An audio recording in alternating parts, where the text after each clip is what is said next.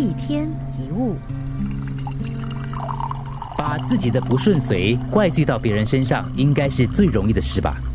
可是别人对不起我们的，跟我们对不起自己的，其实是两回事。自己过得好不好，责任在于自己。如果过得不好，那是我们对不起自己。怪罪别人可以是一时的发泄，可是它无法变成动力。我们要成长，要重生，不是责难别人，而是要慢慢的改变自己，把自己照顾好，才是第一原则。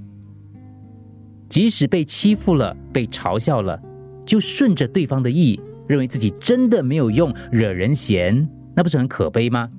就好像你怕对方打你打的不够狠，再帮人家多揍自己两拳。别人的恶意跟欺凌固然是不对的，可是你也犯不着跟着别人一样来看低你自己，那就是对自己的背叛。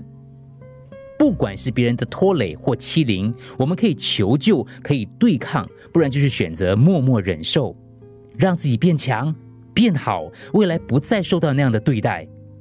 别人怎么对待别人，那是他们将来必须承受的业果。我们要怎么看待自己跟对待别人，那是我们自己的功课。尽量让自己活得问心无愧，不去怪别人，不去伤人，也信任你自己。泪痕的消失，并不是因为被时间带走了，而是被你重新振作的心给擦拭干了。记得要相信，我们可以让自己过得很好。一天一物。